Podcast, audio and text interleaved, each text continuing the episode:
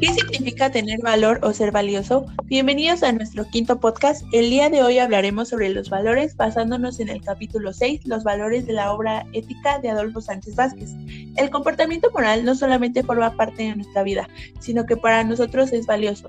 Al tener un contenido de valor, consideramos la conducta buena o positiva desde el punto de vista moral, pero también que puede ser mala o negativa.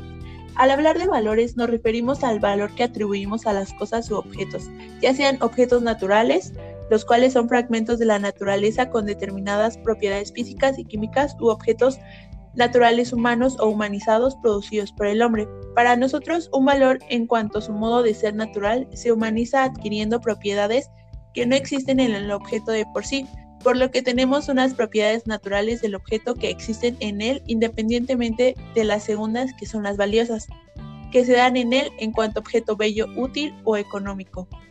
Las propiedades que consideramos valiosas solo existen sobre la base de las naturales que constituyen el soporte necesario de ellas. El término valor proviene de la economía. La mercancía satisface determinada necesidad humana, tiene utilidad, posee un valor de uso, o sea, vale en cuanto podemos usarlo. El valor de uso existe potencialmente en las propiedades materiales y existe efectivamente cuando el objeto es usado. El objeto solo es valioso para un sujeto. Para que tenga valor de uso debe satisfacer una necesidad humana. El valor de cambio es el valor que adquiere un producto del trabajo humano al ser equiparado con otros productos. Este es indiferente del valor de uso, el cual pone al objeto en una relación directa con el hombre. El valor de cambio no.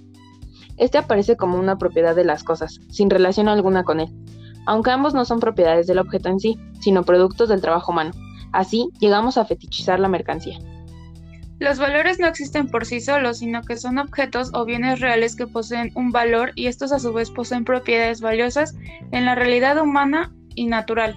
Los valores requieren de ciertas propiedades físicas o naturales que apoyen el valor que les damos. Estas propiedades reales que sustentan el valor solo son valiosas potencialmente. Es necesario que el objeto se relacione con el hombre social, sus intereses y necesidades para convertirse en propiedades valiosas efectivas. Entonces los objetos poseen valor gracias a su relación con el hombre social y estos objetos a su vez son valiosos efectivamente cuando tienen propiedades objetivas.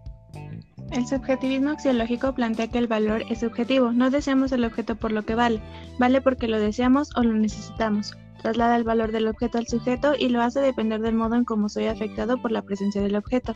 La belleza de este no depende de sus propias cualidades, depende de las emociones y sentimientos que despiertan al sujeto. No hay objetos valiosos por sí sin el sujeto.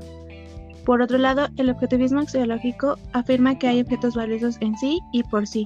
Los valores no necesitan que se encarnen en las cosas reales, son inmutables y no tienen una existencia real, sino ideal. Para el objetivismo tenemos dos tesis. La primera hace una separación radical entre el valor y bien y la segunda entre valor y existencia. Lo que hay de valioso en una cosa tiene su fuente en el valor que existe con independencia de ella, pero entonces carece de sentido hablar de un valor existente en sí y por sí. Es el hombre el que crea los valores y los bienes en que encarna, por lo que solo existen y se realizan en el hombre y por el hombre. Así los valores poseen una objetividad peculiar que trasciende el marco de un individuo o de un grupo social determinado, pero que no rebasa el ámbito del hombre como ser histórico social. Por ende, los valores únicamente se dan en un mundo social, es decir, por y para el hombre. Comúnmente se emplean expresiones que califican a un objeto como algo bueno, si bien la expresión buen corresponde al valor positivo de dicho objeto, es decir, satisface la necesidad humana. Se establece una relación intrínseca entre el objeto y la necesidad humana, en donde primero adquiere su estatuto como objeto valioso, integrándose de acuerdo con ella como objeto humano específico. El término bueno se puede confundir, ya que por una parte tenemos el sentido general y por otro lado el sentido con un significado moral. El primero adopta cualquier valor. Entonces, ¿cuándo se dan los valores morales? Los valores morales se dan únicamente en actos o productos humanos. Es importante señalar que un acto o producto humano puede ser evaluado o valorado desde diversos ángulos. Los objetos útiles no encarnan valores morales, estos se dan únicamente en actos o productos humanos. Pueden ser valorados moralmente si los hombres pueden reconocerlos como suyos, realizados consciente y libremente. Podemos calificar moralmente la conducta de los individuos, las intenciones de sus actos y sus resultados y consecuencias.